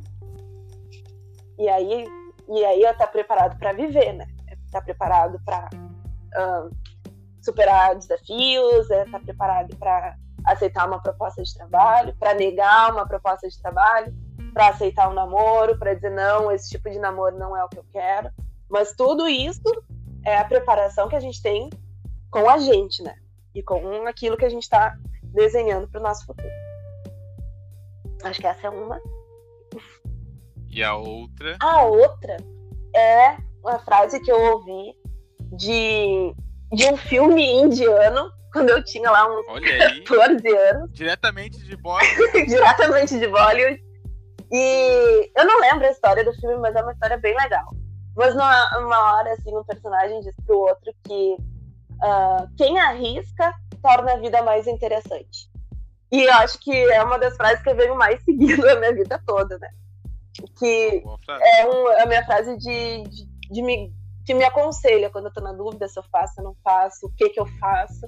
E aí ela que, que, que me embala, né? Quem arrisca torna a vida mais interessante.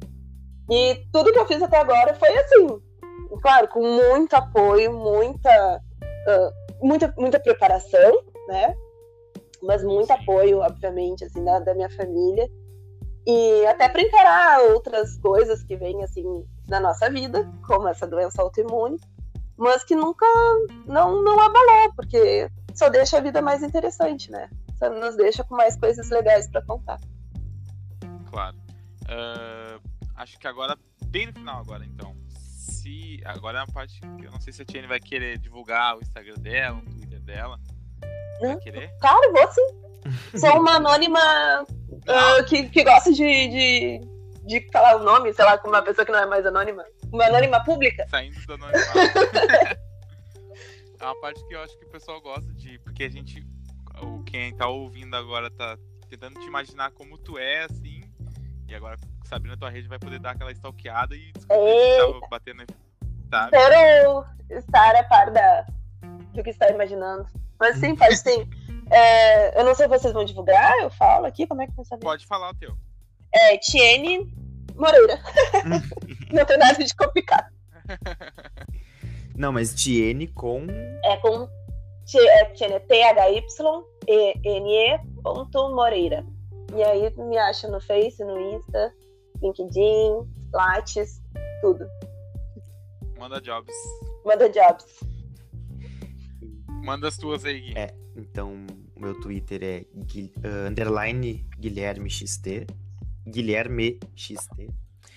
E o meu Instagram é Guilherme EXT. Olha aí, temos um E a mais. Tá. As minhas são no Twitter e no Instagram só. É a mesma, é Bruno underline Araújo 9. E pro pessoal também que quiser seguir a- o Instagram e o Twitter do Ninguém é Anônimo, só pesquisar que vai encontrar o com certeza o, o algoritmo aí vai ajudar vocês. E ou procurar pelas nossas redes sociais também. Então é isso. Agora, ah, finalizando, a gente sempre agradece pela conversa, né, Tiene? Muito, muito obrigado pelo tempo que tu disponibilizou para conversar com a gente. Ah, e queria que tu desse. A gente sempre pergunta para as pessoas, né, como é que foi o papo, como é que tu se sentiu, se quando a gente te convidou tu achou meio estranho. E é isso, daí tu já dá um tchau pro pessoal e encerrando. Nossa, não, eu adorei. Eu também não imaginei que a gente ia falar tanto e que ia ter tanto assunto. Ahn, isso é uma coisa legal que a gente vai, vai se conhecendo também. E eu tô super aberta para quem quiser conversar comigo sobre qualquer coisa da vida, questões, ah, sei lá, coisas acadêmicas, vida, dividir histórias, qualquer coisa. Eu tô aí. Como vocês podem perceber, eu sou uma pessoa que eu gosto de conversar e gosto de estar em contato com outras pessoas. Se quiser, sei lá, aconselhamento, se quiser dividir, tô aí. Podem me achar e falar comigo. E é isso, eu achei muito legal o convite de vocês. E tô super feliz com esse nosso papo, essa nossa conversa. A gente também. Foi muito bom. É, então é isso, Bruno. Finalizei pra gente. Então é isso, pessoal. Quem ouviu até agora, muito bom. Muito obrigado por ter ouvido até agora o finalzinho. Toda quinta-feira sai um novo episódio. Esse é o quinto episódio e a nossa convidada foi a Tiene. Tchau, tchau. Show! Tchau, gente. Valeu. Tchau!